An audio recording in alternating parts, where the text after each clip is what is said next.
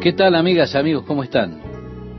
Dice el versículo 10 del capítulo 17 de Hechos, inmediatamente los hermanos enviaron de noche a Pablo y a Silas hasta Berea.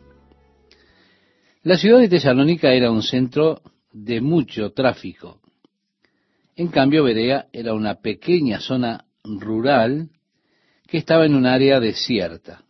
Ellos entonces fueron a esa área, fueron a Berea. Y dice el relato, y ellos, habiendo llegado, entraron en la sinagoga de los judíos. Y estos eran más nobles que los que estaban en Tesalónica, pues recibieron la palabra con toda solicitud, escudriñando cada día las escrituras para ver si estas cosas eran así. Sin dudas el apóstol Pablo predicaba el mismo mensaje. Este mensaje era que era necesario que el Mesías sufriera y se levantara de entre los muertos. Pero los bereanos fueron a sus casas y fueron a buscar en las escrituras que el apóstol Pablo les enseñaba, fueron a estudiarlas para ver si lo que Pablo decía era verdad. Dice el versículo 12, así que creyeron muchos de ellos. Sí, tenemos allí esa búsqueda dirigente que los llevó a confirmar la verdad de la predicación del apóstol Pablo. Por haber estudiado diligentemente las escrituras, muchos de ellos entonces creyeron. Y agrega también allí el pasaje y mujeres griegas de distinción y no pocos hombres, cuando los judíos de Tesalónica supieron que también en Berea era anunciada la palabra de Dios por Pablo, fueron allá y también alborotaron a las multitudes. Pero inmediatamente los hermanos enviaron a Pablo que fuese hacia el mar, y Silas y Timoteo se quedaron allí. Es decir, mientras Pablo se apresuraba, ¿no? Es interesante. Pablo fue llamado por el Señor para que fuera a Europa.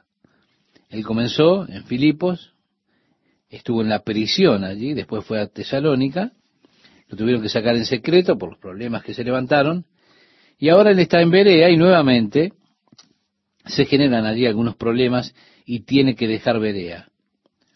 Es como dice el niño pequeño, el Nuevo Testamento termina con revoluciones. Pareciera que está lleno de revoluciones en cada lugar que ellos predicaron había una revolución. Esto es así de cierto. Es que no trae acaso el Evangelio una revolución a la vida de las personas. Quiero decir, ¿qué cambios, cambios dramáticos ocurren cuando una persona recibe verdaderamente el Evangelio de Jesucristo? Hay una revolución que ocurre en su propia vida. El versículo 15 leemos y nos dice, y los que se habían encargado de conducir a Pablo le llevaron a Atenas. Pablo les dijo, díganle a Silas y Timoteo que vengan deprisa. Ellos volvieron con el mensaje de Pablo para Silas y para Timoteo, para poder encontrarse con ellos en Atenas.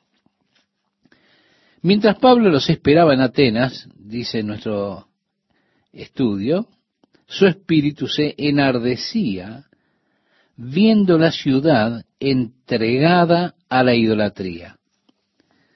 Estimado oyente, Atenas era la ciudad de los ídolos. Se dice que ellos tenían más ídolos que habitantes. Por supuesto eran panteístas, ellos habían deificado prácticamente todo. Tenían los dioses de la guerra, los dioses de la paz, dioses de la ira, dioses del amor, dioses del odio. Tenían dioses para todo. Para cada una de esas emociones, ellos tenían un dios.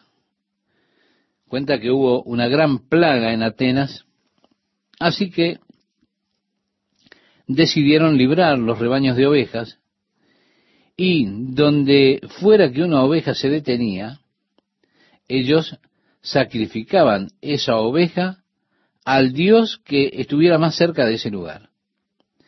Sí, ellos intentaban aplacar la ira de los dioses para terminar con la plaga. Y si no había ningún ídolo que estuviese cerca del lugar donde se detenía la oveja, entonces ellos sacrificaban la oveja al Dios no conocido. El apóstol Pablo vio esto. Él estaba inquieto. Él vio que las personas buscaban a Dios, pero estaban ciegas a la verdad del Dios verdadero, del Dios vivo. Había un vacío en ellos que intentaban llenarlo y adoraban una multitud de diferentes dioses. Dice en nuestro pasaje, así que discutía en la sinagoga con los judíos y piadosos y en la plaza cada día con los que concurrían, y algunos filósofos de los epicúreos y de los estoicos disputaban con él, y unos decían, ¿qué querrá decir este palabrero? Y otros, parece que es predicador de nuevos dioses, porque les predicaba el Evangelio de Jesús y de la resurrección.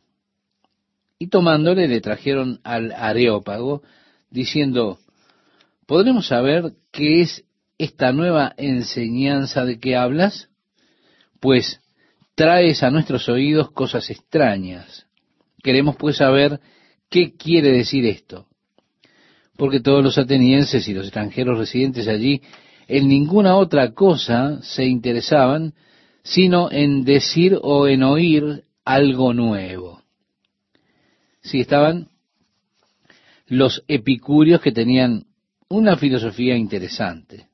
Ellos primeramente creían que todo acontecía por casualidad, sin ningún plan o diseño previo. Ellos creían que con la muerte se terminaba todo. Creían que habían dioses, pero esos dioses estaban totalmente aislados de este mundo y no les interesaba nada de lo que ocurría aquí. De esa manera ellos creían que el placer era el propósito del hombre. Así que medían cada experiencia por la cantidad de placer que producía. No hablaban realmente del placer carnal, del placer mundano o material, porque el más alto placer para ellos era el placer que no trajera dolor después de todo. Y muchos placeres de los placeres del mundo dejan dolor después. Así que ellos buscaban el placer puro, que sólo dejara sentimientos placenteros.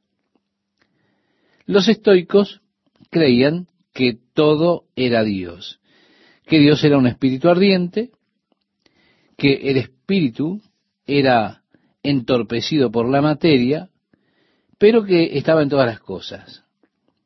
Y lo que le dio la vida al hombre fue esa pequeña chispa del espíritu que le da vida a todo. Creían que todo estaba predestinado, que lo que ha de ser será, nadie lo puede cambiar, todo está predestinado porque para ellos todo es Dios. Dios estaba en todas las cosas. De esa manera cualquier cosa que sucedía, uno no tenía que preocuparse, porque usted no lo podía impedir. Usted no podía ayudar, de todas maneras, sucedería. Ellos creían que era la voluntad de Dios y usted debía aceptarla. No había nada que usted pudiera hacer. Y creían que el mundo pasaba por ciclos de desarrollo. Eran ciclotímicos. Luego llegaba la desintegración, después comenzaría todo de nuevo, y así comenzaba otro ciclo, algo así como la teoría del Big Bang, que un día todo llegará a su culminación y comenzará todo nuevamente, y así usted tendrá muchos ciclos. Bueno, estas son las personas que realmente eran curiosas. Los atenienses no tenían nada que hacer, sino solamente andar por allí captando nuevos conceptos, nuevas ideas. El verso 22 nos dice, entonces Pablo, puesto en pie en medio del areópago, era el mercado de Atenas, con esos grandes templos en ambos finales o en ambas puntas del mercado, y por encima de usted tenía el Partenón. Así que en medio de todos esos ídolos, estatuas, el agorá, él dijo, varones atenienses, en todo observo que sois muy religiosos, porque pasando y mirando vuestros santuarios, hallé también un altar en el cual estaba esta inscripción, al Dios no conocido. Al que vosotros adoráis, pues, sin conocerle, es a quien yo os anuncio. El Dios que hizo el mundo y todas las cosas que en él hay, siendo Señor del cielo y de la tierra, no habita en templos hechos por manos humanas. Estimado oyente, algunos de los templos más maravillosos que jamás se hayan construido estaban precisamente allí. Pablo estaba rodeado de ellos. Y ahora está diciendo que el verdadero Dios, el Dios vivo, el que creó el universo, no habita en templos hechos por manos. Y agregó, ni es honrado por manos de hombres. Si el verdadero Dios no está hecho por manos de hombres. El verdadero Dios es el que hizo al hombre. A través de la historia de la humanidad, el hombre ha hecho ídolos tratando de representar a su Dios. Luego se puso a adorar esos ídolos. En un sentido, las personas que han vivido en otros tiempos, en los tiempos de la Biblia, podríamos decir que eran más honestos y abiertos a lo que somos nosotros en el día de hoy. El hombre del día de hoy es más engañoso porque el hombre adora a los mismos dioses, pero él ya no hace los ídolos. De esa manera él no se da cuenta que está adorando ese Dios. Ellos al menos reconocían, decían, esta es la pasión de mi vida. Por ejemplo, yo adoro al sexo. Eran honestos con esos. Tenían su diosa Afrodita y reconocían, este es el Dios que yo adoro. Podemos decir que había honestidad en eso. Las personas del día de hoy adoran el sexo, pero son deshonestas. Hay una negación de ello porque usted no encuentra que tengan un ídolo. Hay quienes adoran la pornografía y tienen sus ídolos que fueron diseñados para encender las pasiones sexuales de una persona. Aquellos hombres eran honestos con eso, porque tenían ese ídolo que adoraban. Ellos decían, esto es para lo que yo vivo. Hoy en día lo que hay es deshonestidad cuántos muchachos se sientan en sus computadoras y qué época tan malvada con toda esa basura disponible allí en Internet y se sientan allí y miran y eso se vuelve su Dios. Ellos no pueden esperar a llegar y conectarse a todo eso que está allí, toda la pornografía que está disponible, no les alcanza el tiempo. Pero aún así, ellos niegan que adoran eso aunque noche tras noche no pueden esperar por el momento de llegar y ponerlo en pantalla. Qué deshonestidad, ¿verdad? Es que no son realmente honestos cuando ellos mismos hacen esto sin ponerlo o sin confesar que eso es un ídolo. Las personas de la antigüedad eran más honestos, eran más abiertos. Sí, yo estoy en esto, esto es lo que yo adoro, este es el Dios de mi vida, al menos en ese sentido podríamos decir, había más honestidad. El apóstol Pablo dice que Dios no es adorado por mano de hombres, es que el hombre crea a su propio Dios y luego adora al Dios que creó con sus manos. Pero el apóstol Pablo dice, el Dios verdadero no está hecho con mano de hombres. El Dios verdadero es el hacedor de todas las cosas el Dios verdadero que ustedes están adorando en ignorancia, el Dios no conocido. Me gustaría hablarles de Él. Es el Dios que hizo el mundo y todas las cosas que existen. Él es el Señor de los cielos y de la tierra. Él no habita en estos templos que están hechos con manos, ni es adorado con manos de hombres. Como si Él necesitara alguna cosa. Y así dice como si necesitase de algo es que usted no puede darle absolutamente nada a Dios Él no necesita nada de usted. En cambio, usted necesita muchísimo de Él. ¿Por qué? Por lo que dice, pues Él es quien da a todos vida y aliento y todas las cosas. ¿Sí? Usted depende de Dios para vivir, pero Dios no es dependiente de usted. Dice el versículo 26, y de una sangre ha hecho todo el linaje de los hombres. Ahora, lo maravilloso es que en Cristo ya no hay barreras de identidades nacionales o grupos étnicos. Dios ha hecho una sangre, y de esa sangre, podemos decirlo así, ha hecho de una sangre todos los hombres. Y a pesar de que tenemos diferentes pigmentaciones en nuestra piel, todos somos uno. Lo hermoso es que en Jesucristo Él derriba todas las barreras que dividen a los hombres en grupos étnicos, como decía el apóstol Pablo escribiéndole a los Corintios en su segunda carta en el capítulo 5, verso 17. No hay griego ni judío, circuncisión ni circuncisión, bárbaro ni escita, siervo ni libre, sino que Cristo es el todo y en todos.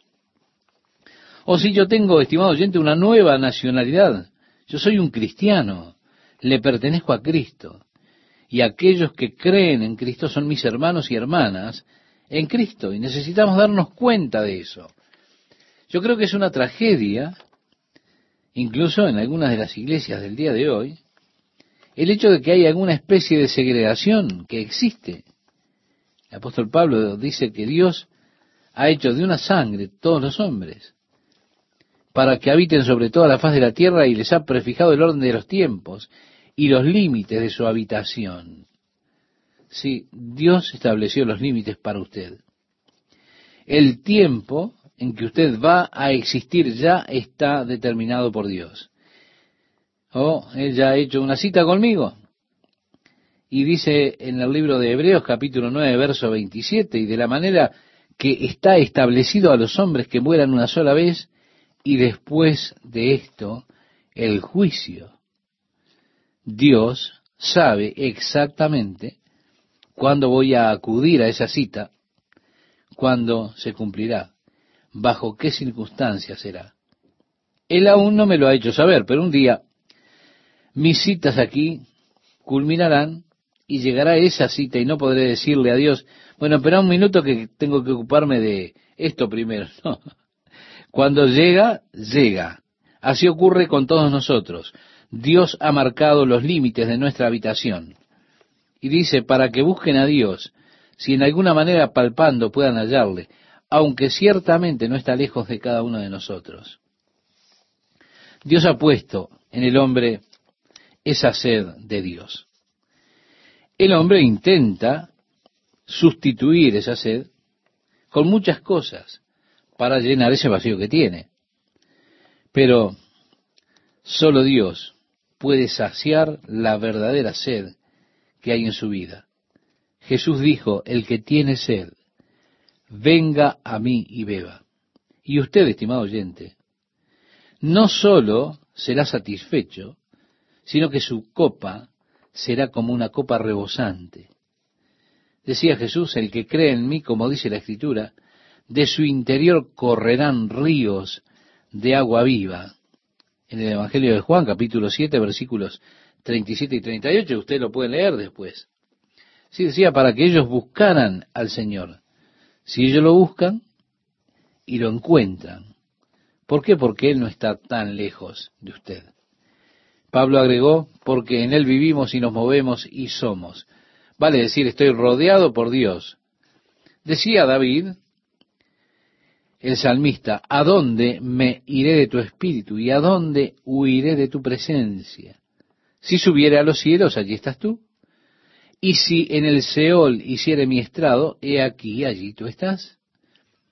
Si tomare las alas del alba y habitar en el extremo del mar, aún allí me guiará tu mano y me asirá tu diestra.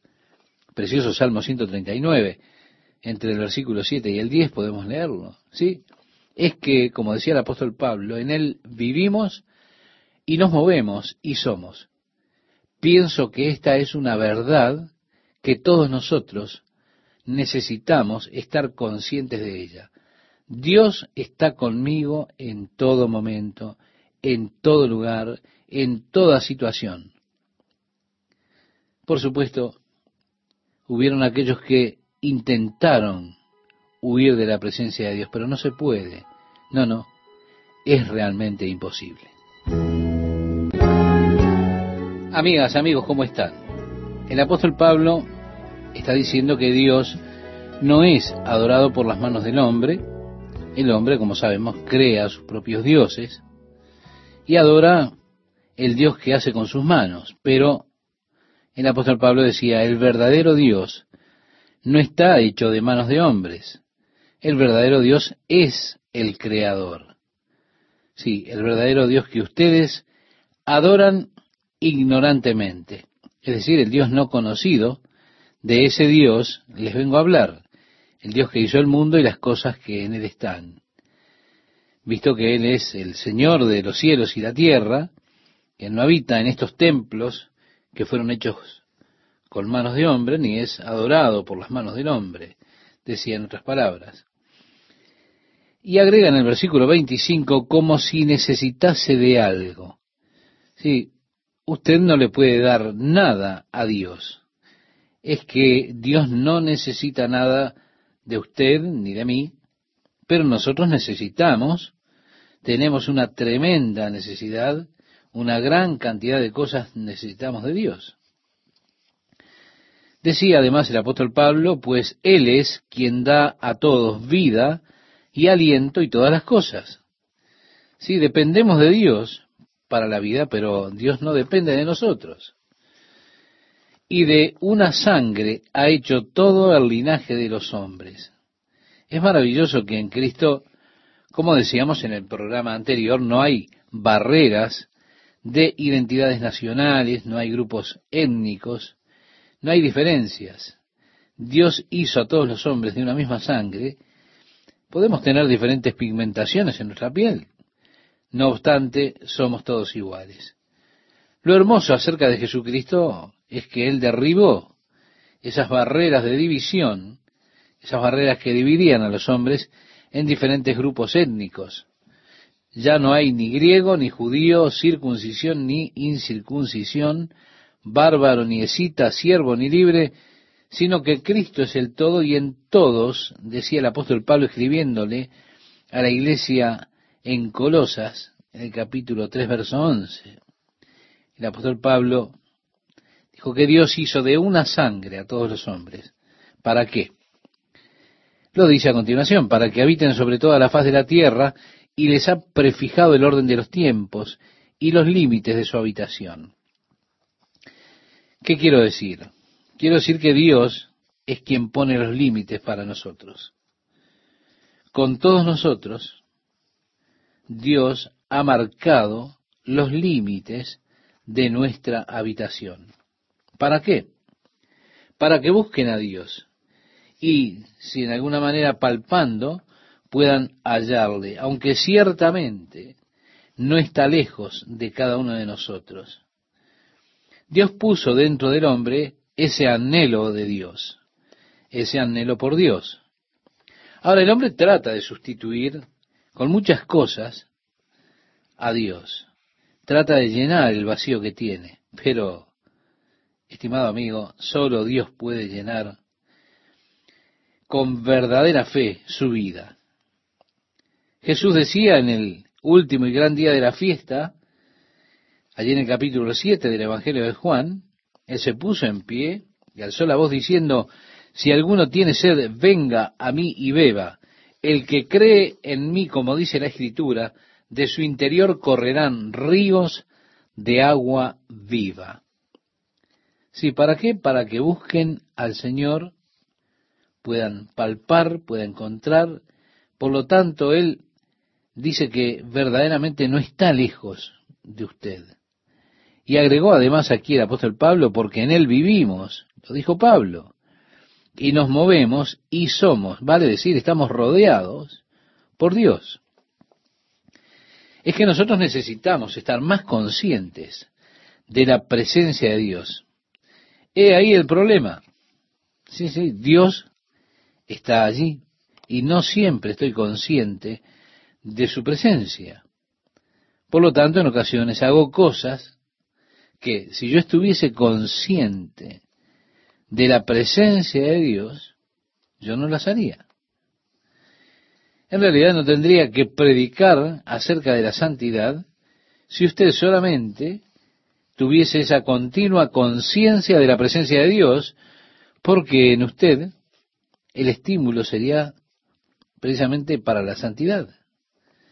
El apóstol Pablo cita a ciertos poetas, él dijo, porque en él vivimos y nos movemos y somos, como algunos de vuestros propios poetas también han dicho, porque linaje suyo somos. Siendo pues linaje de Dios, podemos decir los poetas tenían razón. No debemos pensar que la divinidad sea semejante a oro o plata o piedra, escultura de arte y de imaginación de hombres. Usted no debería pensar que Dios es como esas formas que han hecho de plata, de oro, de piedras. Esas son obras de las manos de los hombres. El apóstol Pablo afirma que somos la descendencia de Dios. La Biblia nos dice que en el principio, cuando Dios crea al hombre, Dios dijo, hagamos al hombre a nuestra imagen conforme a nuestra semejanza.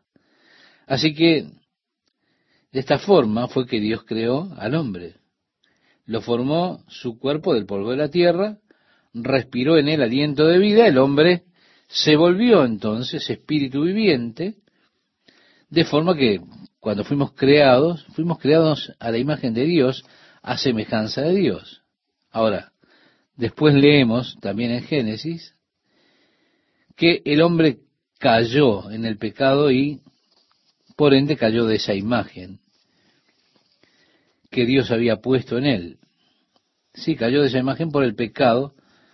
Así que mirando hoy en derredor nuestro, lejos de ver el cometido de Dios en el hombre, en la creación del hombre, el hombre no muestra para nada la imagen de Dios, excepto en ese hombre que ha encomendado su vida plenamente a Dios, en comunión y servicio a Dios, entonces allí usted comienza a ver en él el propósito de Dios. El hombre no es un animal altamente evolucionado, no.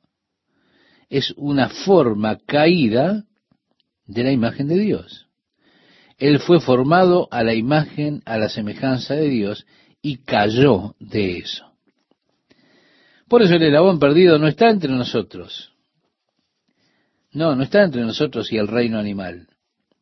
El elabón perdido está entre nosotros y Dios. Ahora, Dios envió a su Hijo para ser ese eslabón que se perdió. Y entonces es a través de Jesucristo que podemos estar vinculados nuevamente con Dios. Es a través de Jesús que puedo volver a ser conforme a la imagen de la cual el hombre cayó por causa del pecado, a la imagen de Dios. El propósito de Dios es traernos de regreso como hijos de Dios a la comunión con Él, al compañerismo con Él. Él quiere restaurarle a usted lo que el hombre ha perdido cuando cayó por el pecado de la imagen de Dios. Al final, Jesús vino para eso. Cuando Job estaba atravesando todas sus miserias, vinieron sus amigos a confortarle. Uno de ellos le dijo, Job, simplemente está bien con Dios y las cosas te irán bien. Job dijo, miro a los cielos que has creado y me doy cuenta de cuán vasto es Él, me doy cuenta de que soy nada. Estoy aquí en este pequeño planeta, no soy nada. ¿Quién soy para defender mi caso delante de Dios? Él decía, no hay mediador entre nosotros que pueda poner su mano sobre ambos. Sí, Job vio el problema.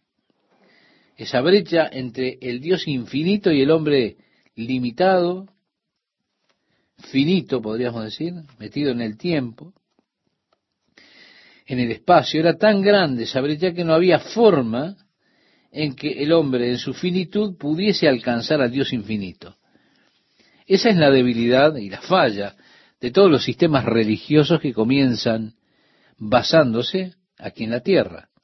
El hombre en su finitud tratando de alcanzar y tocar al Dios infinito. Es imposible. Por tanto, todo sistema religioso está sentenciado al fracaso. El cristianismo es precisamente lo opuesto a la religión, porque no es el hombre alcanzando a Dios, sino que es el Dios infinito descendiendo para alcanzar al hombre en su finitud. Nuevamente usted está hablando acerca de razonar, acerca de considerar las cosas razonablemente. Y puedo ver cómo es que un Dios infinito puede fácilmente tocar al hombre que es un ser tan limitado. Ahora, también puedo ver la imposibilidad de un hombre tan limitado tratando de alcanzar a Dios, que es infinito. Esa es la razón del fracaso de las religiones.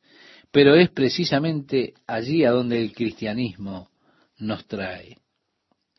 Job decía, necesito a alguien que ponga su mano en ambos. ¿Recuerda? En el Evangelio de Juan, en el capítulo 1, al comienzo, los primeros cuatro versículos, nosotros podemos leer, en el principio era el verbo, y el verbo era con Dios, y el verbo era Dios. Este era en el principio con Dios. Todas las cosas por Él fueron hechas, y sin Él nada de lo que ha sido hecho fue hecho. En Él estaba la vida, y la vida era la luz de los hombres. Luego en el versículo 14 nos dice, y aquel verbo fue hecho carne y habitó entre nosotros, y vimos su gloria, gloria como del unigénito del Padre, lleno de gracia y de verdad. También Juan en su primera carta dice lo que eras desde el principio, lo que hemos oído, lo que hemos visto con nuestros ojos, lo que hemos contemplado y palparon nuestras manos tocante al verbo de vida. Así comienza la primera carta de Juan. ¿Sí, ¿Por qué? Porque el verbo se hizo carne. Job decía, necesito a alguien que pueda tocar a Dios y me pueda tocar a mí. Alguien que pueda hacer de vínculo entre Dios y yo. Bien, el deseo de Job entonces tiene respuesta en la persona de Jesucristo. Jesucristo, el cual siendo en forma de Dios, no estimó el ser igual a Dios como cosa a que aferrarse, sino que se despojó a sí mismo, tomando forma de siervo hecho semejante a los hombres.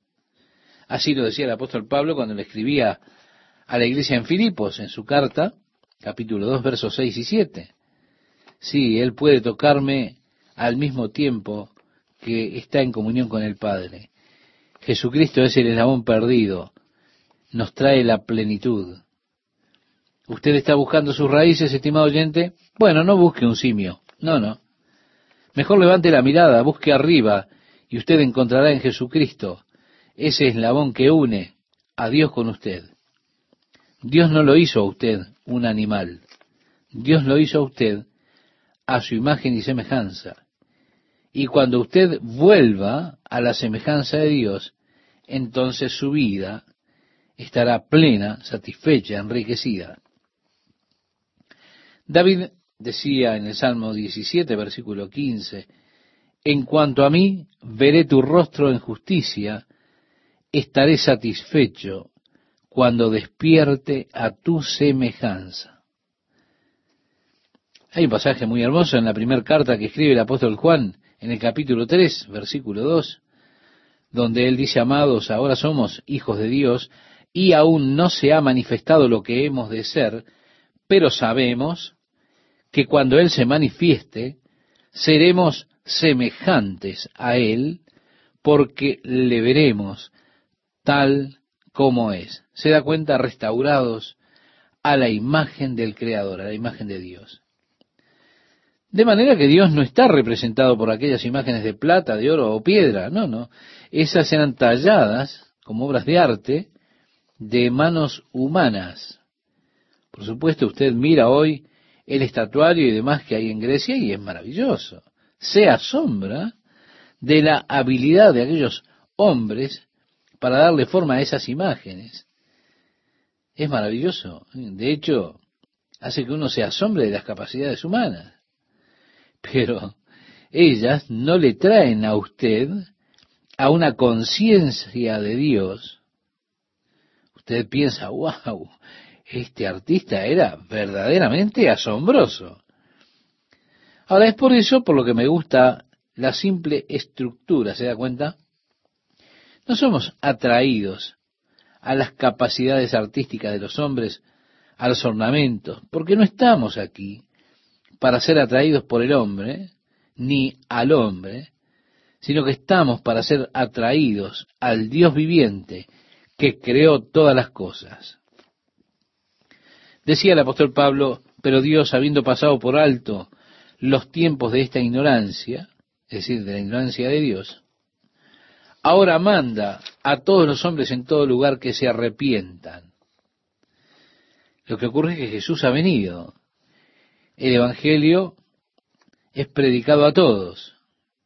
Comienza este Evangelio con el arrepentimiento del hombre, haciéndole dar un giro de su rebelión que tiene contra Dios, de sus prácticas pecaminosas, para ser ahora llenos con el Espíritu de Dios y restaurados a la imagen de Dios. ¿Cómo? Por el Espíritu Santo que obra en nosotros. En la segunda carta a los Corintios, en el capítulo 3, verso 18, decía el apóstol Pablo, por tanto todos nosotros, mirando a cara descubierta como en un espejo la gloria del Señor, somos transformados de gloria en gloria en la misma imagen como por el Espíritu del Señor. En el capítulo 17 de Hechos, versículo 31, agregaba el apóstol Pablo, por cuanto ha establecido un día en el cual juzgará al mundo con justicia. Quiero que note eso. Él juzgará al mundo con justicia. Ahora uno se pregunta, ¿qué ocurre con aquellas personas que viven en África que nunca oyeron el Evangelio de nuestro Señor Jesucristo? Ellos viven y mueren sin haber oído jamás el Evangelio. Amigo, Dios habrá de juzgar al mundo con justicia. Pero, ¿qué es lo que ha de hacer Dios? Ah, no lo sé, pero lo que sí sé que cuando Él lo haga, yo habré de decir, Señor, eres justo. Esto es tan perfecto, tan justo. ¿Por qué? Porque es Dios que habrá de juzgar al mundo en justicia. Y dice, por aquel varón, es decir, Jesús, a quien designó, dando fe a todos, con haberle levantado de los muertos. Pero cuando oyeron lo de la resurrección de los muertos, unos se burlaban y otros decían, ya te oiremos acerca de esto otra vez. Y así Pablo salió de en medio de ellos, mas algunos creyeron. Y juntándose con él, entre los cuales estaba Dionisio, el Areopagita. Sí, el Areopagita habla de la Areopagia, que era un grupo especial, un grupo selecto de hombres, considerados verdaderamente como una especie de gigantes intelectuales que había en aquellos días. Dice, una mujer llamada Damaris y otros con ellos. Yo quiero que usted note las variadas reacciones al Evangelio que produjo lo que Pablo predicó, por supuesto. Algunos se burlaron, otros dilataron la cosa diciendo, bueno, te voy a escuchar acerca de esto en otra ocasión. Y otros creyeron. Bueno, es como la parábola del sembrador, cuando Jesús dijo, la semilla está sembrada, algunas caen en el camino, otras entre espinas, otras en terreno pedregoso y algunas en buena tierra. Siempre ocurre de esa forma. Las reacciones de las personas son siempre estas conforme o en relación a Jesucristo. Ahora, lo importante que usted necesita anotar es cuál es su reacción. ¿Está usted entre los que se burlan? ¿O es usted de los que está posponiendo una decisión diciendo, bueno, quizá algún día voy a, a pensar un poco en esto? ¿O está usted entre los que han creído y han encomendado su vida a Jesucristo y han puesto fe en Jesucristo. Esto es importante, ¿se da cuenta? Porque un día Dios habrá de juzgar al mundo con justicia por Jesucristo. El verso 1 del capítulo 18 dice, después de estas cosas Pablo salió de Atenas y fue a Corinto. Corinto era una ciudad extremadamente malvada. Estaba allí en el istmo de Grecia, desde el mar Egeo al mar Adriático, más o menos unos ocho kilómetros. En aquellos días, cuando usted estaba transportando bienes del este al oeste, de los principales centros del este a Roma, era mucho mejor, mucho más fácil traer los bienes al puerto de Sencrea, el cual era un puerto de Corinto, y allí descargaba la nave, llevaban la carga los ocho kilómetros que eh, distaban del mar Adriático por vía terrestre, lo ponía en otro barco y después se las llevaba a Roma. Llevaba varios cientos de kilómetros ir alrededor de Grecia y usted tenía que ir a través del cabo de Milea, que era un trecho acuático extremadamente traicionero para navegar. Así que si un marinero podía alejarse de pasar por ese cabo de Milea, definitivamente prefería hacer eso. Ahorraba semanas de viaje y era una ruta mucho mejor. Corinto era notoria por su maldad, por la gran cantidad de ebrios que había. Siempre que usted retrataba a un hombre de Corinto en los dramas, él aparecía siempre borracho. Ellos decían que alguien que vive una clase de vida muy corrompida vive como un corintio. Era un refrán, una clase de proverbio. Fue en este lugar que Pablo vino con el Evangelio. Usted puede leer de este capítulo 18, los versículos 2 y 3, en el año 49 después de Cristo, Claudio expulsó a todos los judíos de Roma y allí una pareja, llamados Aquila y Priscila, vinieron a Corinto desde Roma. Pablo arribó allí cerca del año 54, muy poco después que los judíos fuesen expulsados de Roma. Aquila y Priscila son una pareja interesante. Los encontramos nuevamente al final del capítulo cuando Pablo deja Corinto y se va a Jerusalén para la celebración de una de las principales fiestas. Si él llevó a Priscila y Aquila con él hasta Éfeso, ellos se quedaron allí en Éfeso hasta que Pablo se fue a Jerusalén. Fue entonces que Apolo vino a Éfeso. Ellos se quedaron en Éfeso cuando Pablo salió para Jerusalén. Ahora, cuando Pablo le escribía a los Corintios, él se presenta con saludos de Priscila y Aquila, y más tarde, cuando Pablo escribe a Roma un año después, él les dice que saluden a Priscila y Aquila. Finalmente ellos se mudaron de Éfeso, de regreso a Roma, donde ellos habían comenzado originalmente. Cuando el apóstol Pablo escribe su última carta a Timoteo, él le dice a Timoteo que salude a Priscila y a Aquila. Así que ellos fueron realmente trabajadores junto con el apóstol Pablo en el Evangelio de Jesucristo. ¿Qué tal, amigas, amigos? ¿Cómo están? El versículo 4 dice, y discutía en la sinagoga todos los días de reposo, y persuadía a judíos y a griegos. Estimado oyente, había muchos griegos que asistían a las sinagogas. Ellos se sentían atraídos por la religión judía, especialmente las mujeres, porque promovía la pureza. En la cultura griega, las esposas realmente no tenían un papel importante. De acuerdo a los griegos, cada hombre exitoso tenía su novia para acompañarlo en los compromisos sociales. Mm, debía tener una concubina para sus placeres sexuales y también tenía una esposa para que diera a luz a sus hijos legítimos. La esposa era para eso, solamente para tener a los hijos legítimos mientras el marido se divertía por ahí. Alguien tenía que cuidar a los niños, por supuesto. Así que el esposo pretendía que la esposa solamente fuera quien cuidara a los hijos, tuviera a sus hijos legítimos, y mientras tanto, él podía andar de fiesta con sus novias por allí.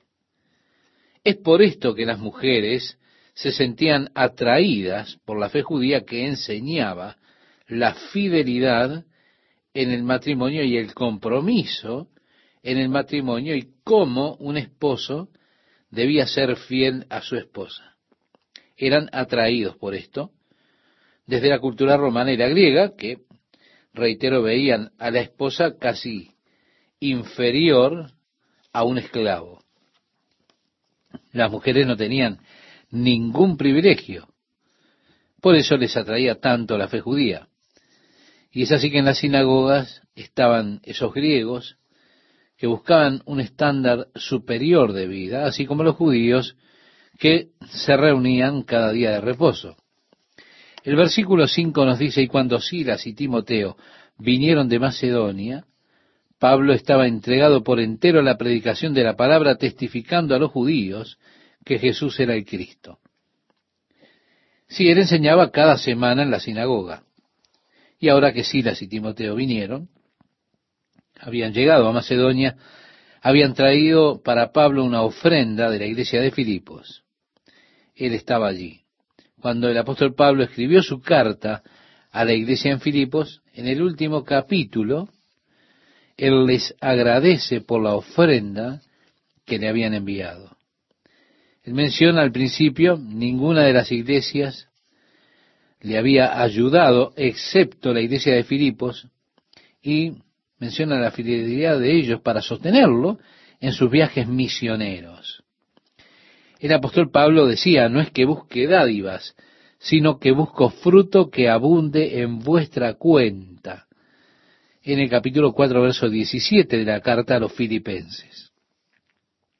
Así que cuando Silas y Timoteo llegaron con la ofrenda de la iglesia de Filipos, Pablo comenzó a declarar en la sinagoga a los judíos que Jesús era el Mesías.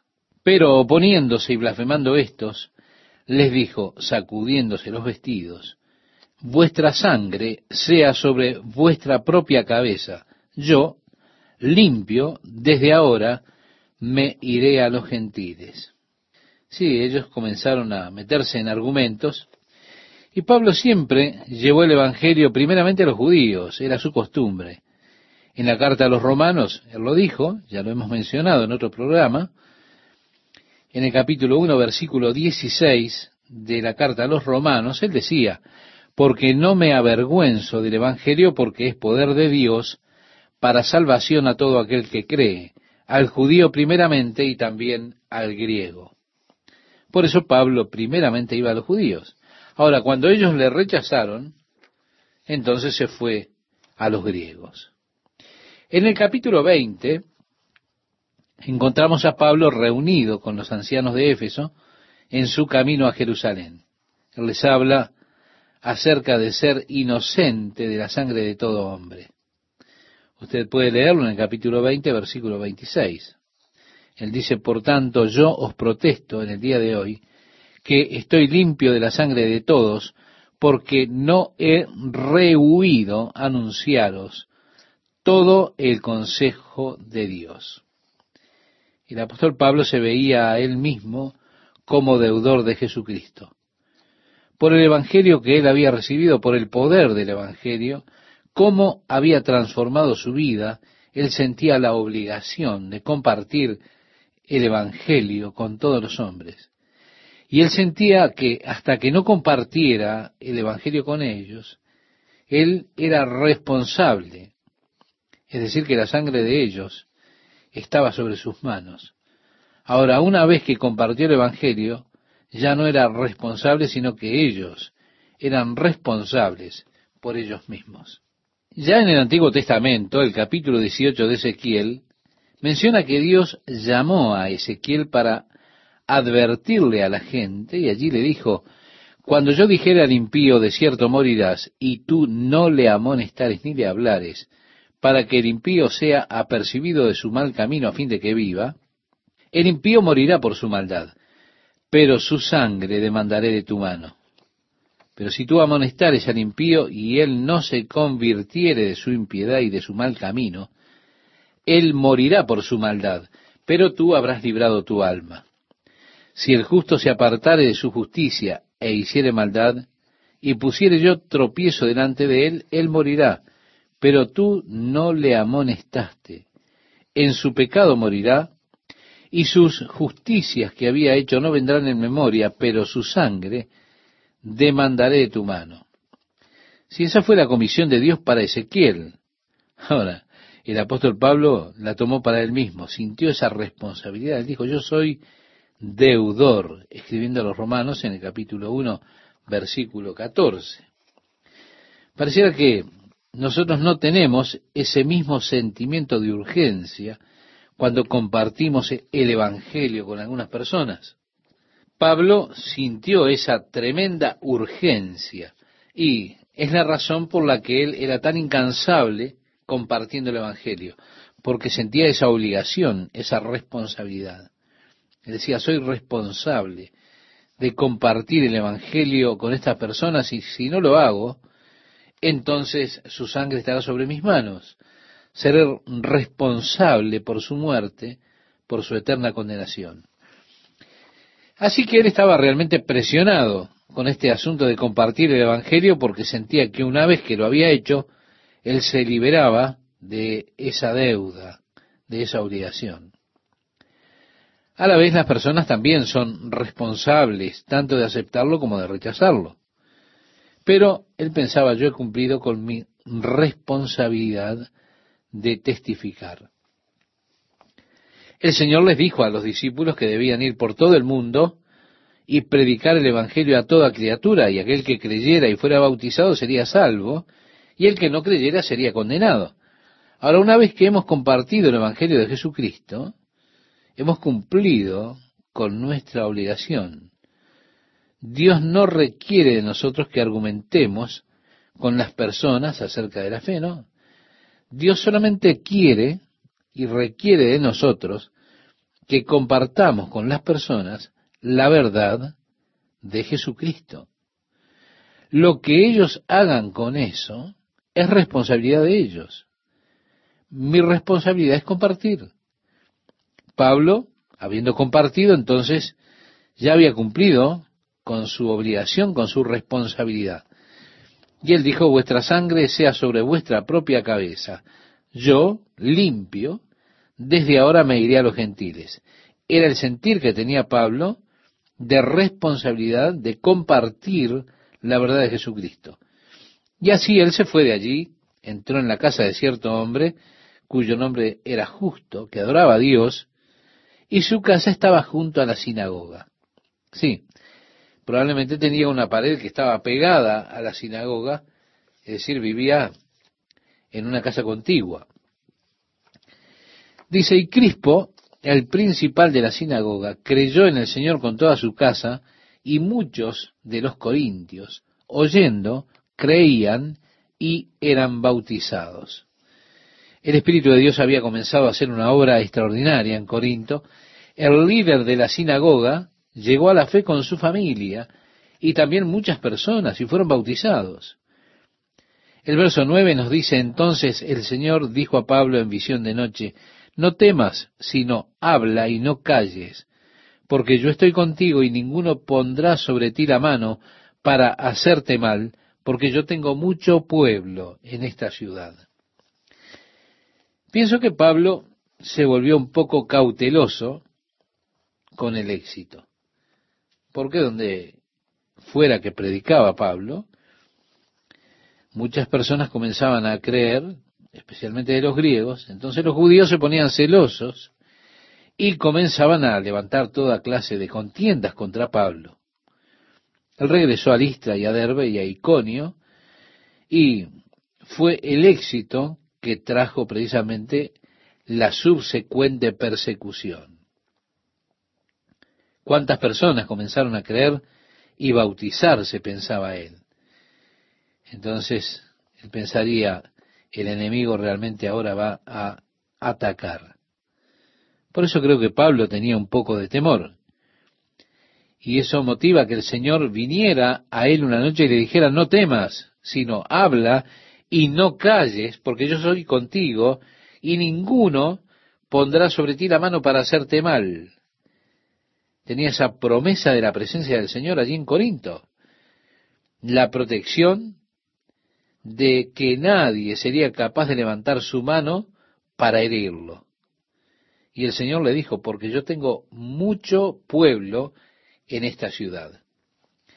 Corinto era probablemente el lugar más improbable en el cual usted esperaría tener éxito con el Evangelio. Es que Dios generalmente obra en esos lugares poco probables. De algunos lugares ellos pensaban, o ese será un gran lugar para ir con el Evangelio, establecer una iglesia, luego no lo era. Otros lugares decían, amigo, aléjate de allí, ese es el último lugar en la tierra al que quisieras ir. y ese mismo es el lugar del que Dios dice, yo tengo mucho pueblo allí. De lo que no nos damos cuenta es que muchas veces cuando una persona se hunde en las drogas, en el alcohol u otras cosas, lo que está ocurriendo es que están tratando de llenar un vacío interior, buscando algo que ellos no pueden definir. En realidad, en lo profundo de cada ser humano hay sed de Dios. Como decía el salmista David, mi alma tiene sed de ti, oh Dios. Esta es una verdad para cada hombre. Dios mismo ha colocado esa sed en el interior de cada ser humano. En el capítulo 8 de la carta de Pablo a los romanos, decía el apóstol que Dios hizo al hombre, la criatura, sujeta al vacío, y esto por diseño de él que lo creó. Dios colocó ese vacío dentro para que el hombre busque a Dios, para que encuentre a Dios y así logre llenar ese vacío. A ese vacío se refería Jesús en el Evangelio de Juan, capítulo 7, verso 37, cuando en el templo, en el gran día de la fiesta, él clamaba diciendo, si alguno tiene sed, venga a mí y beba. Sí, es esa sed de Dios, por la cual Jesús decía, vengan a mí y beban, y serán saciados, encontrarán la respuesta a esa sed. Cuando el apóstol Pablo le escribe a los Efesios, él les dijo, no os embriaguéis con vino, en lo cual hay disolución, antes bien, sed llenos del Espíritu. Si él colocó juntas allí dos cosas que son muy diferentes. Ahora pensamos, ¿por qué las puso juntas? Y porque un hombre embriagado con vino y un hombre lleno del Espíritu promueve que uno diga cuál es la relación que tiene uno con otro. La relación es la persona que está llena con el Espíritu, ha encontrado lo que la persona embriagada con vino o llena de vino está buscando. Ese estar lleno está allí en el Espíritu, en la vida del Espíritu. El Señor le aseguró a Pablo, yo tengo muchas personas en esta ciudad malvada de Corinto. Dice el verso 11, y se detuvo allí un año y seis meses enseñándoles la palabra de Dios. Pero siendo Galión procónsul de Acaya, los judíos se levantaron de común acuerdo contra Pablo y le llevaron al tribunal. Allí en las ruinas de Corinto, en el día de hoy, usted puede visitar ese lugar y puede ir al tribunal de juicio al cual fue llevado Pablo por los judíos para enfrentarlo con el gobernador Galión. Si lo llevaron al tribunal diciendo, este persuade a los hombres a honrar a Dios contra la ley. Y al comenzar Pablo a hablar, Galión dijo a los judíos, si fuera algún agravio o algún crimen enorme, oh judíos, conforme a derecho, yo os toleraría. En otras palabras, les está diciendo, si este hombre realmente hizo algo malvado, alguna cosa mal, entonces la razón me dice que tengo que escucharlo, debo juzgarlo por este asunto. Pero si son cuestiones de palabras y de nombres y de vuestra ley, vedlo vosotros, porque yo no quiero ser juez de estas cosas. Si ellos realmente no tenían ningún caso, ninguna acusación importante contra Pablo, era solamente cuestión de creencias doctrinales. Por eso Galión no quiso tener algo que ver en el asunto y el texto nos dice que eso fue lo que hizo con ellos. Y los echó del tribunal. Quizá ellos gritaban, insistían que hiciera algo al respecto, pero en definitiva lo que hizo a fue echarlos de allí del tribunal. Entonces todos los griegos, apoderándose de Sóstenes, principal de la sinagoga, le golpearon delante del tribunal, pero a Galión nada se le daba de ello. De acuerdo a su hermano, que se llamaba Séneca, él era el hombre más amable que haya existido. Él dijo que si alguien merecía ser alabado por su generosidad y amabilidad, ese hombre era Galión. Aquí se nos dice que no se preocupaba por los asuntos que le traían ante él. Ellos insistían y a tal punto que tuvo que echarlos del tribunal. Dice el versículo 18, más Pablo, habiéndose detenido aún muchos días allí, después se despidió de los hermanos y navegó a Siria y con él Priscila y Aquila, habiéndose rapado la cabeza en Sencrea, porque tenía hecho voto. Él estaba de regreso a Jerusalén, iba a Siria y luego a Jerusalén, y él allí hizo este voto, el voto de el Nazareato. En el libro de Números, en el Antiguo Testamento, en el capítulo 6, se dan las reglas para este voto de Nazareo. Cuando usted quería mostrar un aprecio especial por Dios, agradecer las bendiciones de Dios, entonces usted se afeitaba su cabeza y por un periodo de 30 días o los días que usted disponía, usted en esos días no comía carne ni bebía vino. Durante ese tiempo, era un tiempo de compromiso, completo compromiso con el Señor, usted obraba de esa manera. Cuando finalizaban los 30 días, usted se afeitaba nuevamente su cabeza, o los 60 días o el tiempo que hubiera asignado, se afeitaba de nuevo su cabeza y quemaba en el altar el cabello que hubiera crecido en ese periodo de tiempo. Era una forma de decir, estoy consagrando mi vida al Señor por este tiempo, tres meses, seis meses, treinta días, lo que fuere. Así que Pablo tomó este voto de consagración, el voto de Nazareato. Cuando él llegó a Jerusalén, él planeaba cumplir ese voto, afeitarse la cabeza, nuevamente quemar el cabello en el altar. Ahora es interesante que el que estaba allí era Pablo.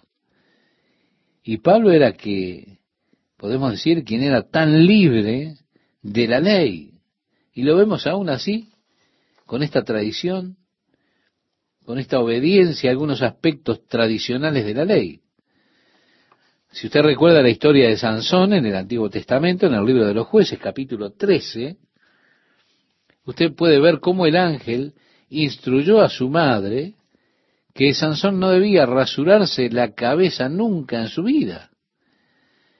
Y mientras ella estuviera embarazada no comería carne, ni bebería vino o bebidas fuertes. ¿Por qué? Porque él sería nazareo ante Dios desde su nacimiento.